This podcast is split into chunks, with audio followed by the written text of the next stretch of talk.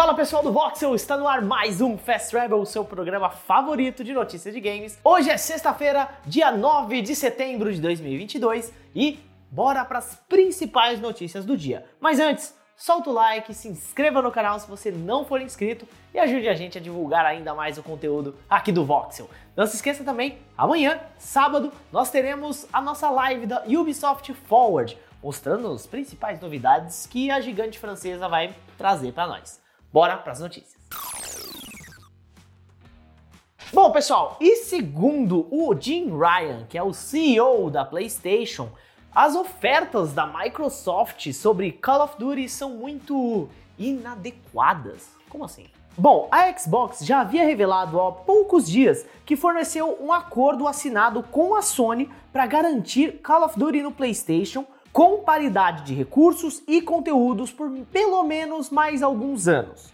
A oferta, de acordo com o Phil Spencer, vai muito além dos acordos típicos da indústria de jogos. Ainda não se sabe as informações exatas desse acordo, mas que a Sony teria Call of Duty por pelo menos os próximos três lançamentos. A Sony está justamente usando esse argumento contra a proposta da Microsoft, já que ela potencialmente impactaria os jogadores de sua plataforma. Segundo Jim Ryan, a PlayStation quer garantir que os jogadores de PlayStation continuem tendo a experiência de Call of Duty da mais alta qualidade e que a proposta da Microsoft minaria este princípio. O CEO afirmou ao site Games Industry que não pretendia expor essa negociação privada inicialmente. Porém, ele fala que sentia a necessidade de esclarecer as coisas porque o Phil Spencer trouxe isso para o fórum público quando publicou no Twitter. Bom, gente, parece que as conversas de jogadores amigáveis entre Sony e Microsoft estão começando a ficar um pouco mais ásperas, né? Jim Ryan de um lado, Phil Spencer do outro, cada um trocando algumas coisinhas ali. E eu quero saber o que vocês acham. Call of Duty é realmente tão influente assim para conseguir minar as estratégias do PlayStation futuramente? Comente aí, bora conversar e também bora para a próxima notícia. E vamos para alguns rumores de jogos que estão rolando por aí mundo afora. Um deles é que a Skydance estaria preparando um jogo do Capitão América com o Pantera Negra. Pois é. A D23 Expo 2022 está se aproximando e aí, é claro, a gente tem vários tipos de especulações, né? Existem rumores que vamos ter um Spider-Man 2 em alguma apresentação, Wolverine da Insomniac Games e da PlayStation Studios também iria aparecer, mas a gente vai ter que esperar. De acordo com alguns rumores, o que também pode aparecer é esse jogo da Skydance, que seria com o Capitão América durante a Segunda Guerra Mundial. O personagem principal também dividiria as telas com o Black Panther, ou Pantera Negra, que se juntaria a Steve Rogers para enfrentar a Hydra em um momento histórico da humanidade. Bom, gente, ainda não tem nada concreto. A D23 já está rolando a partir de hoje e também amanhã, no sábado. Então, todas essas informações devem chegar aos poucos pra gente durante o evento. Fiquem ligados aqui no Voxel para saber mais, hein? Bora então para a próxima notícia. E a Crystal Dynamics, através do Twitter, anunciou que agora ela é dona de várias propriedades intelectuais interessantes. Entre elas estão Legacy of Kain, Tomb Raider e Deus Ex. Pois é.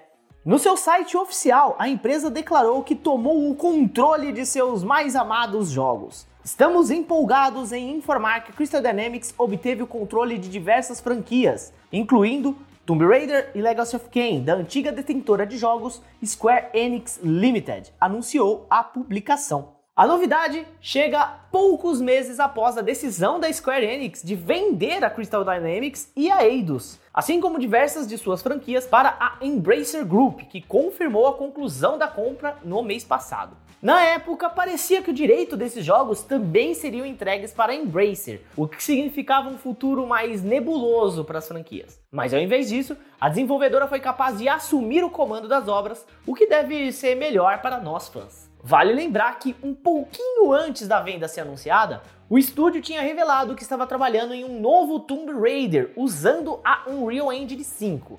Até o momento, nada mais foi falado sobre esse projeto, mas o anúncio dessa semana parece indicar um futuro positivo. Bom, gente, isso parece ser uma boa notícia, as principais franquias ali da Crystal Dynamics sobre o controle dela, então parece que o futuro está mais brilhante. Para quem curte essas franquias, é claro. Bom, bora então para a última notícia. Bom, gente, os fãs de Overwatch 2 tiveram uma novidade hoje. Isso porque os heróis novos da franquia serão liberados através de Battle Pass. Pois é. Essa não é uma maneira nova de manter os jogadores jogando um jogo grátis online, né? Já que a partir de agora, ao invés de receberem os heróis gratuitamente direto no jogo, os jogadores terão que se esforçar um pouquinho para completar os Battle Pass aí sim liberando os novos personagens. Mas fiquem calmos, pois esse Battle Pass para liberar os personagens novos vai ser a versão grátis do Battle Pass, tá? Então você não vai precisar comprar nada para liberar os heróis novos. Mas vai ter aquela versão do Battle Pass Premium, onde você ganha skins, você ganha emojis, você ganha várias outras coisas.